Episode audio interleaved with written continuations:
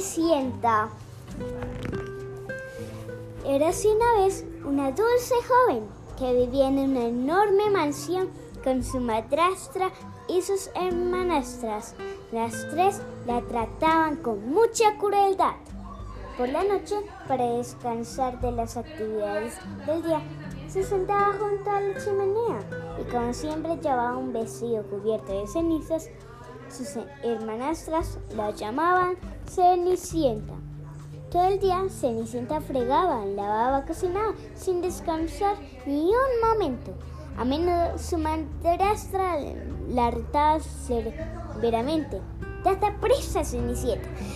También tienes que limpiar la cocina.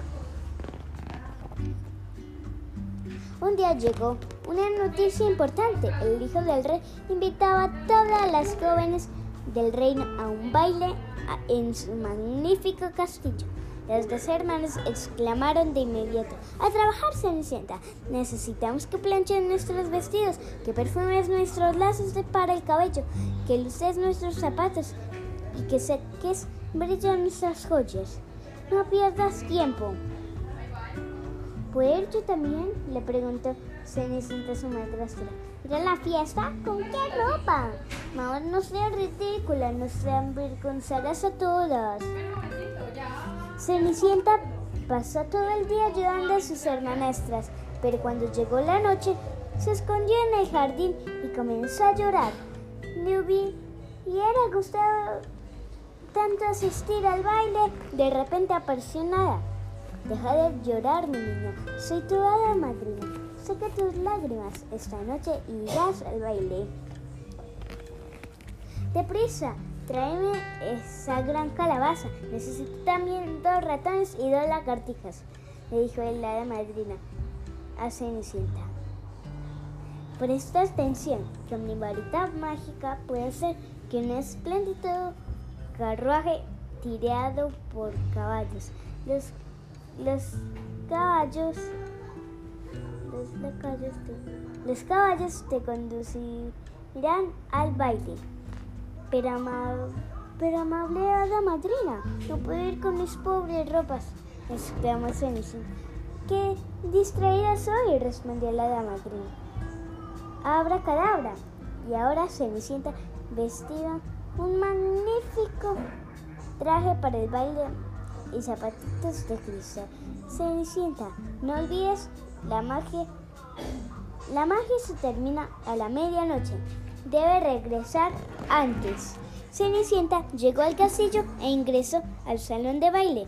Todos los presentes la observaban admirados. ¿Quién es ella? Susurraban las hermanastras. El príncipe pensó que la bella desconocida era tan hermosa que le pidió que bailara con él. Pero de repente comenzaron a sonar las campanadas que anunciaban la medianoche. Debo irme, dijo Cenicienta recordando la advertencia de su alta madre.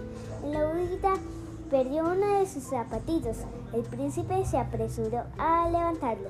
Espera, ni siquiera sé tu nombre, pero Cenicienta ya está lejos del castillo. Al siguiente día, el príncipe anunció que se casaría con la joven a la que le calzara perfectamente el zapatito de cristal. Comenzó a probarles el pequeño zapato a todas las damas nobles, princesas, duquesas, condesas, pero a ninguna le quedaba bien. Una mañana un mensajero del rey llegó a casa de Cenicienta. Primero le pidió a las hermanastras que se probaran el zapato. Ellas trataron de ponérselo con todas sus fuerzas, pero sus pies eran demasiado grandes. ¿Puedo probar yo también? preguntó Cenicienta. ¿Cómo se te ocurre? exclamó la madrastra enojada. El rey ordenó que todos los muchachos del reino se prueben el zapato, respondió el mensajero. Acérquese.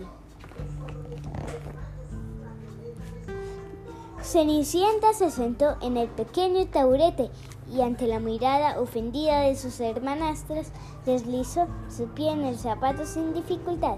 En ese momento sacó de su bolsillo el otro zapato de cristal. Entonces la madrina apareció, apuntó su varita mágica a Cenicienta y la convirtió en princesa. Mm, vete, le dijo, te esperan en el castillo.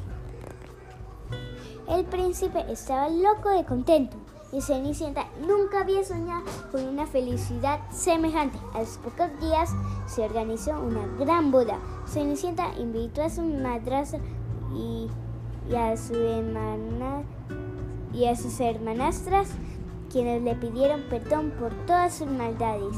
El príncipe y la princesa vivieron felices hasta el fin de sus días. Fin. Espero que les haya gustado este cuento. Les mando un abrazo re grande. Chao.